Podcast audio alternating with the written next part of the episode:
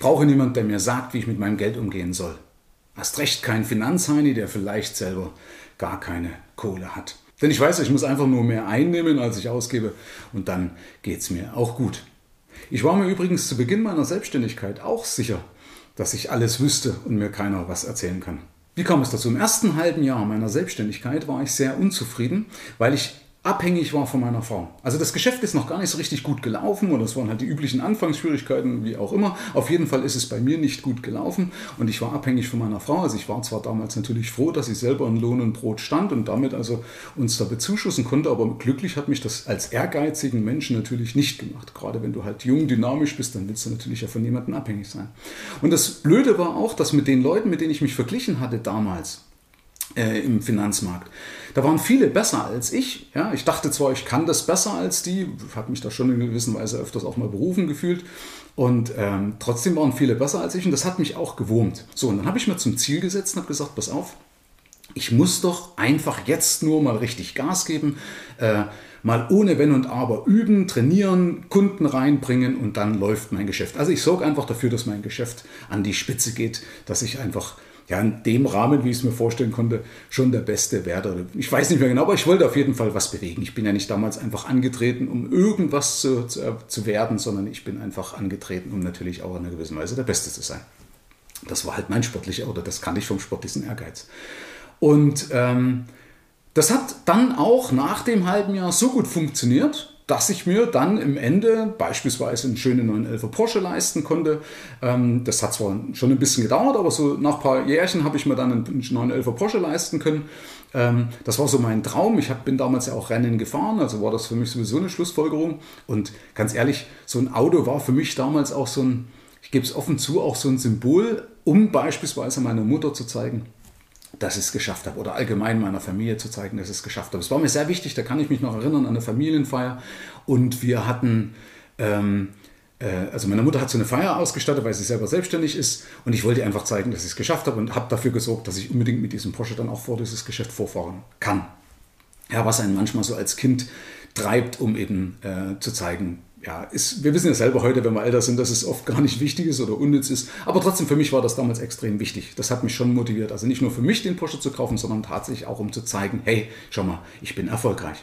Und ich gehörte tatsächlich auch zu den Besten. Also ich hatte eine super Qualität in meinem Geschäft. Ich gehörte zu den Besten. Und ich erinnere mich daran, dass ich mir damals auch Vorbilder gesetzt habe, die alle ein gutes Einkommen hatten. Ähm, Komischerweise nicht Leute wie beispielsweise meinen Opa, der Millionär war. Das heißt, ich habe mir nicht die Leute als Vorbild genommen, die Besitztümer hatten, ja, sondern die Leute, die mit ihren, ja, mit ihren Umsätzen, mit ihren Einkommen, ja, ich wollte jetzt sagen, angegeben haben, aber zumindest was an mich herangetragen worden ist, die hatte ich mir als Vorbild genommen. Und das führte sogar so weit, dass ich die Leute ausgelacht habe, komischerweise, äh, die Besitztümer hatten, also die Geld hatten oder die eben aufs Geld geachtet hatten. Die habe ich sogar ausgelacht. Das ist natürlich, muss man vielleicht auch verstehen, wenn du jung bist, wenn du äh, Testosteron gesteuert bist, verstehst du? Und wenn Leute an dich rantreten, sagen, hey Michael, du bist ein super Typ, du bist der Beste und mit dir würde ich auch gerne zusammenarbeiten. Du denkst, du bist der King. Ja? Und äh, dann äh, ja, glaubst du halt einfach, okay, ich muss halt nur mehr machen, verstehst du? Und dann wird es auch automatisch gut. Und das, äh, weil ja Geld zu Geld kommt, ne, sagt man ja so schön, hatte ich damals sogar von meinem Opa einen Geldsegen bekommen. Also ich habe so eine kleine Vorabschaft bekommen, nicht viel, aber trotzdem. Und zwar hat er mir Fondsanteile überschrieben. Also das war nicht Geld, sondern er hat mir Fondsanteile von Standardaktienfonds übertragen oder von Standardfonds übertragen. Ähm, und äh, da gab es sogar die Maßgabe, ich darf die nicht verändern. Das war damals sehr weise von ihm, habe ich damals noch nicht erkannt. Ähm, und ich hatte immer gedacht, Mensch, warum will er mich hier, warum will er mir irgendwas aufzwingen? Ich bin doch hier im Finanzmarkt, ich bin doch der Profi. Und ähm, er hat eben damals weise gesagt, nee, ich darf diese Struktur nicht verändern. Ja, also wie gesagt, Geld kommt zu Geld. Ich hatte ja einen Lauf, also ist es ja ganz logisch. So, was ist aber dann passiert? Anfang 2000, also das war selbstständig gemacht, hatte ich mich ja 1995. Anfang 2000 ähm, ist meine Frau schwanger geworden, Gott sei Dank damals. Also da ist sie schwanger geworden mit unserer ersten Tochter oder mit unserer Tochter Vivian, also mit unserem ersten Kind. Und ähm, wir mussten umziehen. Also es war damals so, dass meine, es stand für mich fest, meine Frau muss deswegen ihren Arbeitsplatz äh, erstmal bleiben lassen. Also das Einkommen ist, ist weg, oder zum Großteil ja weggefallen. Also das heißt ein bisschen diese Elternzeit, aber dann ist es ja das Einkommen weggefallen. Ähm, und wir hatten einen Esser mehr durch das Kind. Wir mussten umziehen, also ein größeres Haus. Und äh, um die Mobilität zu gewährleisten, hat meine Frau dann auch noch ein neues Auto gebraucht. So, wenn das in Summe gesehen hast, ist also ihr Einkommen weggefallen und ich musste damals, pff, keine, ich glaube 3000 Mark oder sowas oder zweieinhalbtausend Mark ungefähr mehr verdienen. Und das zumindest reinzuwirtschaften und ihr Einkommen ist halt weggefallen. Das war so, hm. ja. Und zu allen Übel war das so, dass mein Opa diese Restriktion aufgehoben hat von den Fonds. Also der hat irgendwann vor 2000 gesagt, ach komm, dann mach doch, was du willst. Ähm, ich weiß nicht mehr, ob ich da auf ihn Einfluss genommen habe. Auf jeden Fall hat er gesagt, mach doch, was du willst. Und ich als Schlaumeier habe natürlich das Geld damals in den neuen Markt investiert. Also damals äh, in diesen Internet-Hype ja? Äh, und alles, was damit, damit verbunden war. Und im Jahr 2000, wo meine äh, Tochter zur Welt kam, Ende 2000 und Anfang 2000 war ja da auch äh, dieser Börsencrash. Und da hatte ich dann dieses ganze Geld verzockt gehabt. Also ich habe es tatsächlich geschafft, weil ich mich an viele Sachen nicht gehalten habe, die ich besser gewusst habe damals. Aber man ist ja schlau. Man ist ja, pff, ne? Also ich bin, da, bin ja der Beste. Wie gesagt, du musst überlegen, das ist ja manchmal eben so eine Selbstüberschätzung und die hat mich natürlich damals auch geplagt. Und das ist oft so, Leute, die sehr erfolgreich sind, die werden davon auch getrieben, dass sie sagen, pff, was kostet die Welt, das mache ich, das repariere ich, werde doch später, werde ich doch mehr Geld verdienen und mit mehr Geld wird automatisch natürlich auch dann mehr Geld bei mir hängen bleiben. Brauche ich mich doch jetzt nicht drum sorgen, sondern das kriege ich später gebacken. Ne? Das war zum Beispiel eins zu meiner, also diese Grundarroganz, die ich damals so ein bisschen gehabt hatte. Und ähm, ja, und dann war es aber eben so weit, Frau war schwanger, Geld verzockt, äh, höhere Kosten gehabt und ähm, im Endeffekt war das Geld, was ich verdient hatte, war dann im Endeffekt auch so habe ich es halt geschafft, wieder rauszukriegen. Das ist ebenso die klassische Selbstüberschätzung, wie ich gerade gesagt habe, dass man es später lösen kann. So. Und es kommt natürlich, wie es kommen muss, dass einige Zeit später habe ich eine Betriebsprüfung gehabt. Also das war dann so ähm, der Punkt, wo mein, mein ganzes Kartenhaus zusammengefallen ist. Und bei mir war dieser Dämon, ne, der mir erschienen ist, der ist mir erschienen in Form eines jungen Betriebsprüfers. Ähm, ein junger, dynamischer Betriebsprüfer, und jetzt kann man natürlich sagen, ja, Michael, du bist ja selber schuld. Ja, aber das Ding ist, der ist, hat angefangen, das Gespräch angefangen, also wenn du halt Probleme kriegst mit der Betriebsprüfung, ne, kann man ja sagen, ja, du bist ja selber schuld, hättest im Vorfeld alles richtig gemacht und, und wie gesagt, äh, dann, ja, aber ich habe halt eben Fehler gemacht und es gab aber auch einen Punkt, weil da war jung, dynamisch, hat angefangen und hat gesagt, pass auf, äh, sie bescheißen das sowieso.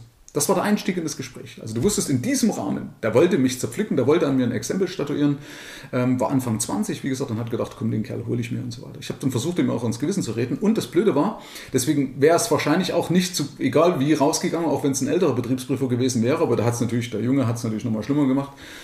Und, äh, aber mich hätte es auch erwischt, wenn es ein älterer gewesen wäre, weil das Finanzamt hatte damals einfach mal die Spielregeln geändert. Also ist nicht so, dass ich jetzt sage, okay, ich habe da jetzt riesen Fehler gemacht, das war ja auch alles in Absprache mit meinem Steuerberater, sondern das Finanzamt hat einfach mal die Spielregeln geändert. Und zwar bei mir war das damals so, du durftest Rückstellungen bilden für eine Kundenbetreuung, weil du ja für einen Kunden äh, laufende Aufwände hast. Ne?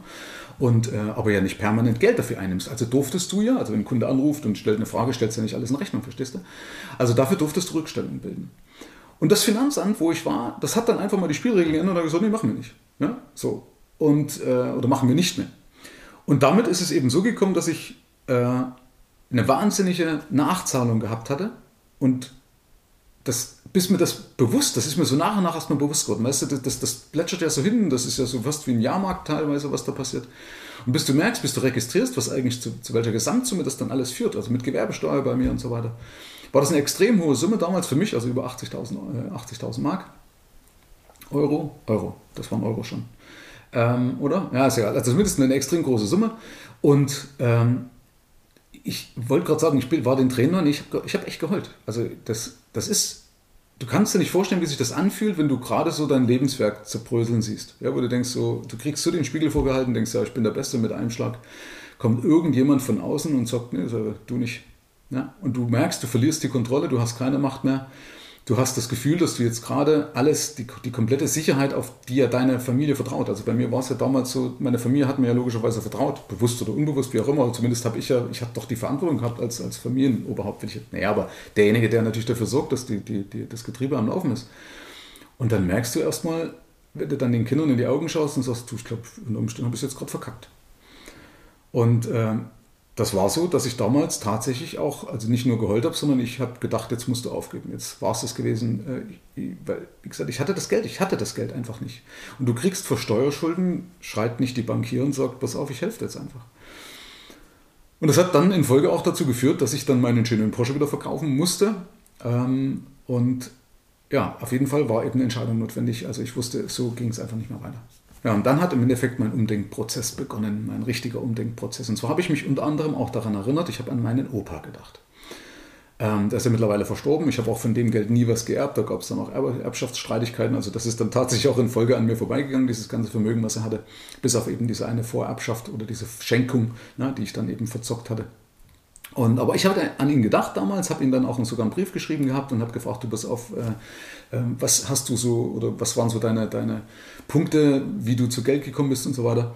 Und auf jeden Fall habe ich deshalb an ihn gedacht, weil es der einzige richtige Mensch war, den, der greifbar war und wo ich wusste, dass er tatsächlich viel Vermögen hat. Also nicht, wo manche vielleicht so, so eine Fassade haben. Ja, manche Leute haben ja scheinbar viel Geld, aber du kannst ja nicht dahinter schauen, oft nicht dahinter schauen.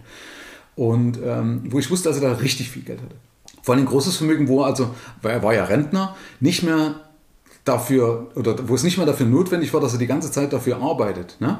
sondern wo eben er das zu dem Vermögen gekommen ist, weil er klug gewirtschaftet hat. Das war dann das, was er mir bestätigt hat. Also er hat im Endeffekt auch gesagt, ist, oder die Quintessenz daraus war eben, dass es mir klar geworden ist, dass der Umsatz, da sagt er nichts darüber aus, ob es mir gut geht. Ja? Und der Umsatz ist eben nicht der richtige Weg, sondern ich muss dafür sorgen, dass ich mehr behalte. Also im Endeffekt das kluge Wirtschaften mit Geld, also dass man klug mit Geld äh, wirtschaftet. Und das hat mein Opa auch gemacht.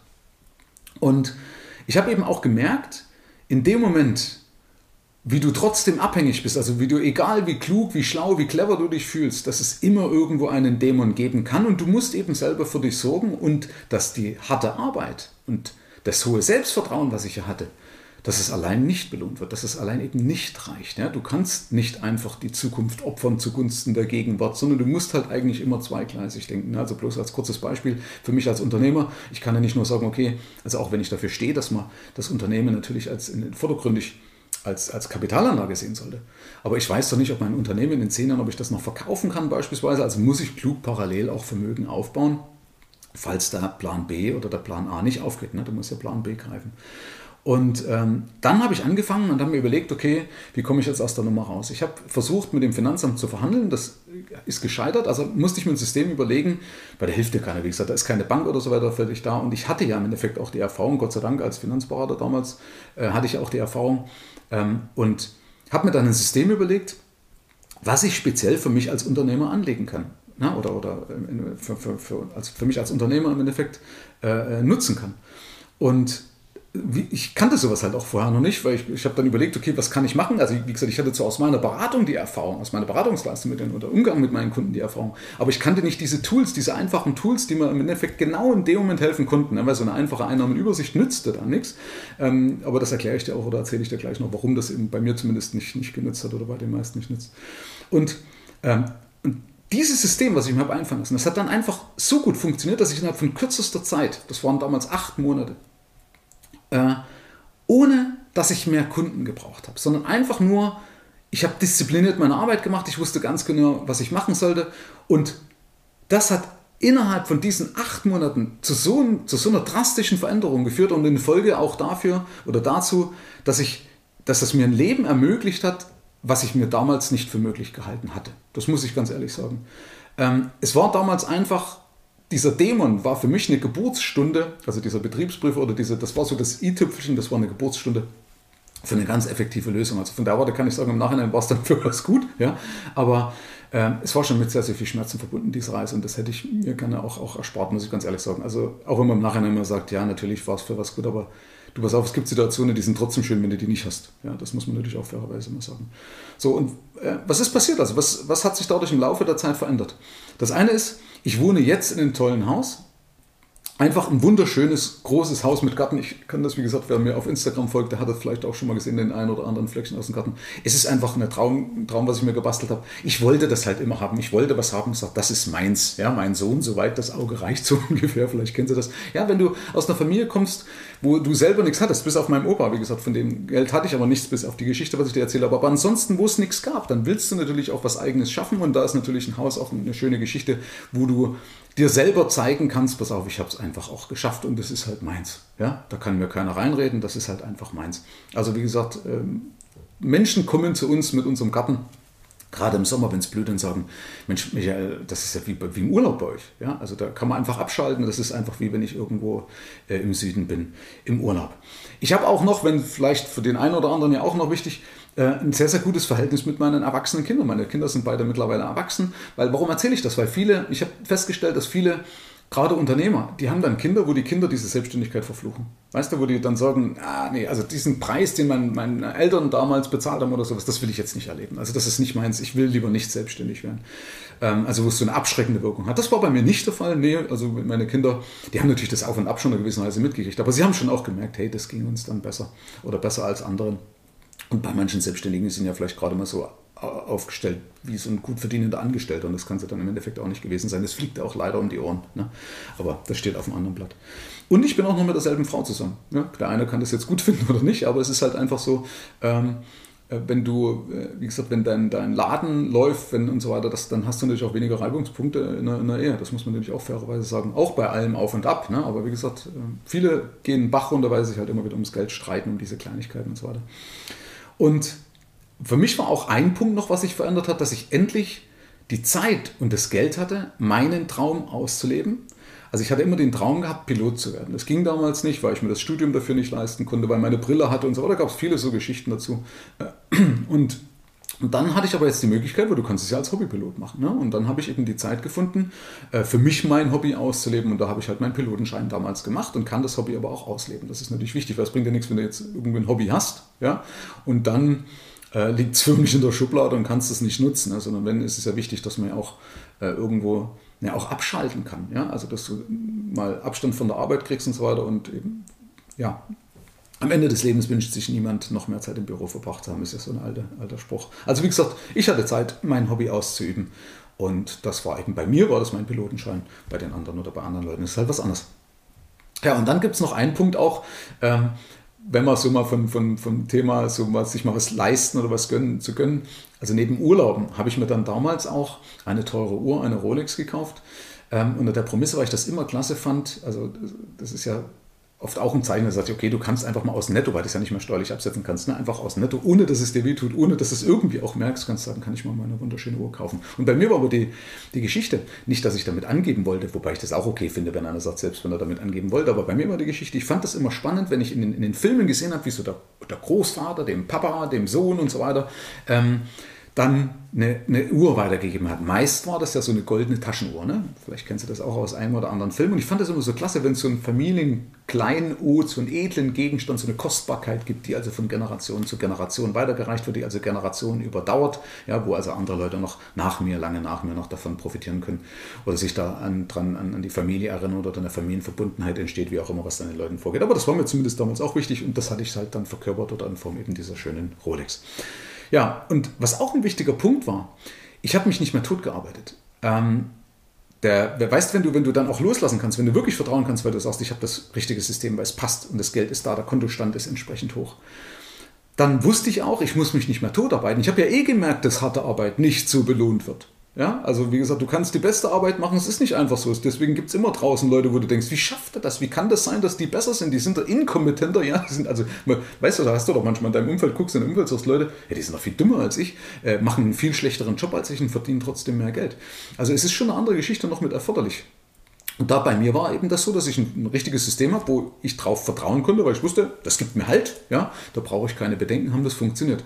Und dadurch ähm, weil das dann auch so in meinem Schalter umgelegt hat, wusste ich, okay, äh, oder was ich machen musste, um weniger zu arbeiten. Das heißt, ich habe von 23 Terminen, muss man überlegen, von 23 Terminen pro Woche, die ich damals gebraucht habe, um das Umsatzniveau zu halten, bin ich auf zwei Termine runter. Ich habe mit zwei Terminen, weil ich viel effektiver gearbeitet habe, viel effizienter, äh, viel mehr Nutzen für den Kunden auch gestiftet hatte, ähm, dann meine Termine reduzieren können.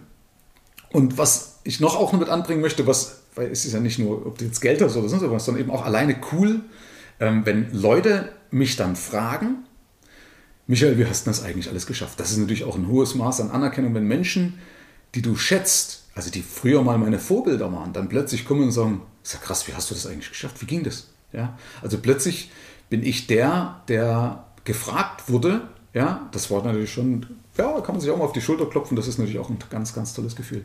Und ein Punkt ist auch, was ich, äh, wo mich viele Leute auch immer, ja, beneiden klingt jetzt vielleicht doof, also im positiven Sinne, wo so, Mensch, Michael, wie machst du das, weil mein Schreibtisch immer leer ist? Ja, also wenn jemand zu mir kommt und ist eigentlich immer der Schreibtisch leer, Außer ich arbeite was, dann liegt natürlich der aktuelle Vorgang auf dem Tisch. Vor allen Dingen auch, wenn ich aus dem Urlaub komme, ist der Schreibtisch leer. Das heißt, ich kann tatsächlich, wenn ich in, der Freizeit bin, wenn ich in Urlaub bin, auch tatsächlich einfach abschalten. Ich weiß ganz genau, okay, es bleibt nichts liegen, mein, mein, mein Büro funktioniert und so weiter. Und das ist natürlich, weißt du, das, das bringt dir nichts, wenn du in Urlaub fährst. Und das haben ja manche auch. Also ich kannte das ja früher auch. Das denkst, ah, ich jetzt, wenn, das, wenn der anruft, wenn das passiert, wie kriege ich da die Kuh vom Eis und so weiter.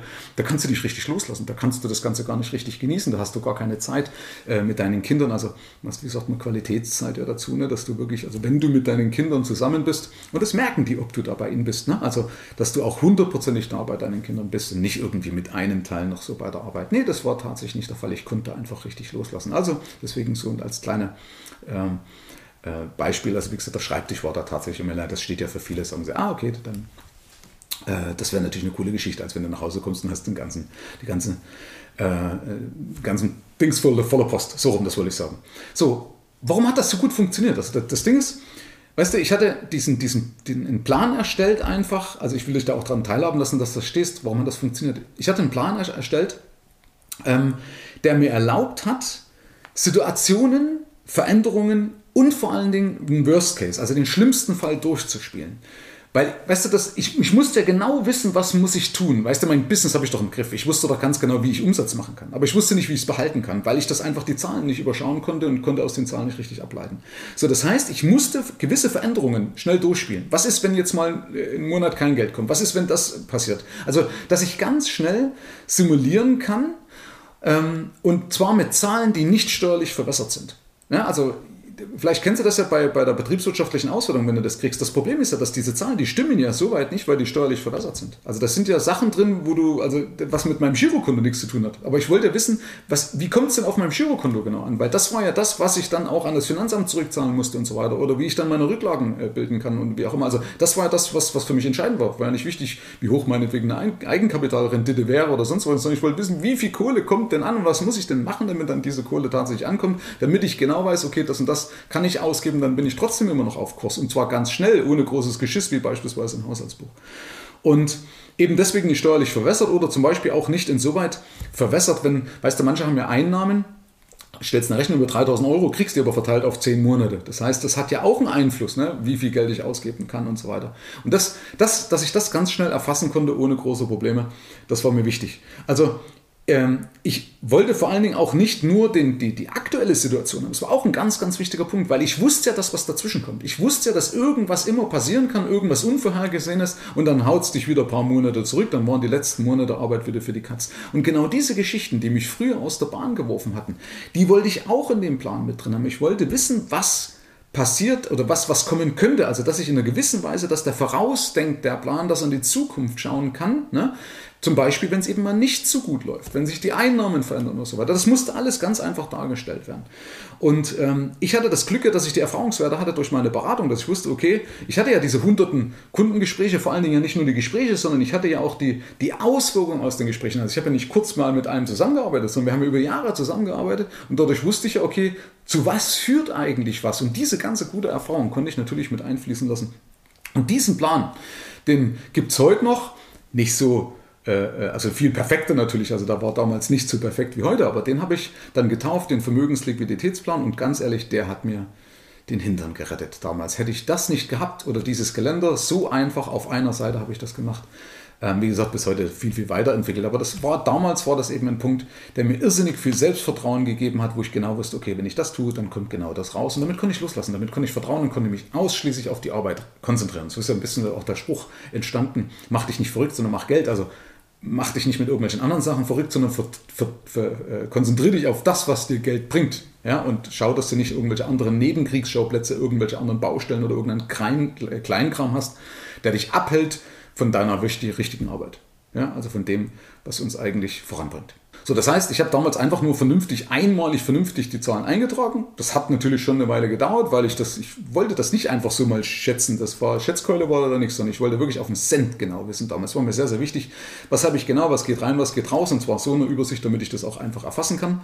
Und ähm, ähm, das hat mir eben Halt gegeben. Das ganze System äh, hat dafür gesorgt, dass ich also den, den, den absoluten und vor allen Dingen den einfachen Überblick eben über meine Finanzen hatte. Wie gesagt, mir ging es nicht darum, irgendwas zu entwickeln, äh, Nee, wobei mir das damals gar nicht noch bewusst war, gebe ich ganz ehrlich zu. Aber das, hat, das war einfach Glück, dadurch, dass ich ein Mensch bin, der sehr einfach, der sehr einfach immer sehr einfach haben will. Ja, weil ich weiß, wenn es nicht einfach ist, dann funktioniert es einfach nicht. Also habe ich einfach auch das äh, so dargestellt. Aber ich glaube, es war mir damals gar nicht bewusst, dass, wenn das zu kompliziert ist, dass es dann einfach, äh, einfach einstellst und dass es halt nicht mehr nutzt. Und dadurch, dass es aber so einfach war, so einfach zu bedienen, ja, ähm, und war es mir möglich, da auch dran zu bleiben. Also ich habe damit auch die Freude entwickelt an meinen Zahlen, weil es so einfach war. Es war keine Hürde. Weißt du, früher wurde immer so, so ein Graus, wenn dann irgendwie die, die, die BWA gekommen ist oder das zu verstehen oder die Kontoauszüge, brauche ich halt gar nicht. Man braucht keine Kontoauszüge anschauen, ähm, sondern ich weiß ganz genau, innerhalb von 10 Minuten Pflege und so weiter habe ich das äh, im Griff. Also maximal 10 Minuten pro Monat brauche ich, äh, um zu sehen, äh, dass ich auf Kurs bin oder eben auch um sofort zu sehen, die Stellschrauben oder den Punkt zu sehen, so, wo ich nachbessern muss. Also wenn ich sage, okay, na, was passiert oder, oder genau, genau, das wollte ich auch noch sagen, dass ich genau auch sehe, was passiert, wenn. Also, dass ich sofort äh, eine Veränderung eben eintragen kann, wo ich gucken kann, was ist denn, wenn ich mir jetzt ein neues Auto lease, ne? zu was trägt das bei? Und das hat auch nochmal im Kopf eine wahnsinnige Veränderung, zu einer Veränderung geführt. Wenn du so plötzlich deine Zahlen verstehst und du auch merkst, hey, äh, du hast gar nicht 100 Prozent, wie auch immer. Ne? Also alles das, was ich eintrage, neu eintrage, muss ich wieder mehr verdienen und so weiter. Das führt schon zu so einer Vernunft, da brauchst du eigentlich gar nichts mehr ich hoffe, das wird dir nicht so weit, aber das war so ein, wie sagt man, Mindshift. Ne? So ein, so ein, ich habe den Schalter tatsächlich umgelegt dazu. Deswegen ist es ja immer eine Summe. Ne? Du kannst ja nicht sagen, es ist nur das eine oder das andere, sondern es ist immer eine Summe. Und ähm, ja, und bei mir war es eben, wie gesagt, dieser Schalter war dieser Vermögensliquiditätsplan. Ja, und plötzlich ist mir Geld hängen geblieben. Das war eine ganz, ganz logische Konsequenz. Äh, ich, wie gesagt, der ist ja nur entstanden, damit ich aus diesem Schlamassel mit dem Finanzamt ganz schnell wieder rauskam. Und plötzlich Dadurch, dass ich aber gemerkt habe, hey, das geht ganz gut, das geht viel schneller, als ich gedacht habe und plötzlich bleibt auch noch mehr Geld hängen, natürlich habe ich ihn dadurch weiter behalten. Und ja, und das ist halt eine tolle Geschichte, wenn du merkst, dass das, was du tust, dass dann auch plötzlich mehr Geld hängen bleibt. Also, dass du tatsächlich auch für das belohnt wirst. Ne? Dass ich, das, wie gesagt, mit einem Schlag dein Kontostand halt einfach viel schneller wächst oder überhaupt wächst. Ne? Also, bei mir ist er erstmal richtig gewachsen. Das ist ja manchmal wie ein Stein gemeißelt, eingefroren gewesen. Nee, dass er wächst und dass er natürlich aber auch deutlich schneller wächst, als ich mir das hätte vorstellen können. Ja, und ich habe damit also was gebaut, was richtig, richtig gut funktioniert hat. Ne? Und das ist ein Punkt, den ich unbedingt den anderen ambitionierten Unternehmern weitergeben möchte, weil viele Unternehmer, gerade wenn sie gut und wenn sie ehrgeizig sind, eben genau da reinlaufen in dieses Hamsterrad, beziehungsweise es schaffen, einfach nur ihr Hamsterrad zu vergolden. Also so sinnbildlich aus ihrem hölzernen Hamsterrad, ja, nur ein goldenes Hamsterrad zu machen, wo sie einfach noch schneller treten müssen, weil die Verpflichtungen noch viel, viel höher sind und du eigentlich ja, mehr Stress hast. Also du hast nicht, nicht, nicht richtig was gekonnt, sondern hast einfach nur mehr Stress, äh, aber mehr Geld bleibt nicht unbedingt hängen. Das berichten mir viele Unternehmer, die sagen, Michael, wir haben zwar äh, mehr Umsatz, wir haben mehr Mitarbeiter und so weiter, aber so richtig viel mehr hängen bleibt eigentlich auch nicht, außer der Stress ist halt mehr geworden. Der hat zugenommen, ne? der hat definitiv zugenommen. Ja, weil diese Unternehmer, die die bewegen ja was. Das ist ja auch so das Rückgrat unserer Gesellschaft. Das ist ja einfach so. Ne? Also der Mittelstand, äh, wenn du dazugehörst, die bilden ja die meisten Arbeitsplätze sogar in Deutschland ab. Also wir sind das Rückgrat, wir sind der deutsche Motor, kann man sagen, was man will. Und die haben der Welt so viel mehr zu geben. Und deswegen ist es natürlich schade, wenn die in sich nicht mehr dieses alt äh, ausgelutschte Sinnbild, eben diesen Hamsterrad, wenn die da feststecken. Ne? Und nochmal, am Ende des Lebens wünscht sich eben niemand noch mehr Zeit im Büro verbracht zu haben. Diese Frage wird man sich irgendwann stellen. Ne? Das kann ich da deshalb mit Fug und Recht sagen, weil meine Frau hat im Hospiz gearbeitet. Meine Frau hat mit den Leuten gesprochen, die die Möglichkeit hatten, äh, auf ihr Leben zurückzublicken, aber wussten, wir werden jetzt bald sterben. Und dadurch, das, das, diese Erfahrung diese, aus diesen Gesprächen hat sie natürlich mit nach Hause genommen. Das, das hilft auch, umzudenken, wo du sagst, ja, Geld ist wirklich nicht alles. Ja? Und Arbeit ist nicht alles. Ja? Ähm, und, und deswegen lohnt es sich eben, äh, mal dieses Hamsterrad anzuhalten, mal kurz innezuhalten. Und das fällt halt einem leichter, wenn man einfach mehr Kohle auf dem Konto hat. Und damit du aus deinen hohen Umsätzen, die du machst, wie gesagt, bei Umsatz, Umsatz sagt er nichts aus, wie es dir geht. Also damit du aus den hohen Umsätzen, die du machst, endlich viel mehr Geld auch bei dir hängen bleibt und dein Kontostand richtig in die Höhe geht. Wenn dich das interessiert, also wenn du sagst, ich mache gute Umsätze, der Steuerberater sagt vielleicht auch, ich mache guten Gewinn. Aber wo ist denn der Gewinn? Der auf dem Konto ankommt oder nicht, ist oft so, was ich von den Leuten höre. Also wenn du sagst, ich möchte aus meinem hohen Umsatz endlich auch mehr, dass mehr Geld hängen bleibt und mit dem Geld, was mir hängen bleibt, auch mich besser belohnen und der Kontostand auch deutlich wächst. Wenn dich das interessiert, helfe ich dir gerne dabei, dass auch du das schaffst, dass auch du das locker schaffst. Herzlichen Dank fürs Rein und Hinhören. Ab hier liegt's an dir. Bis zur nächsten Folge. Dein Michael Serve. Schau auch gerne mal auf meiner Seite michael-serve.de vorbei. Ich freue mich, wenn du vorbeischaust.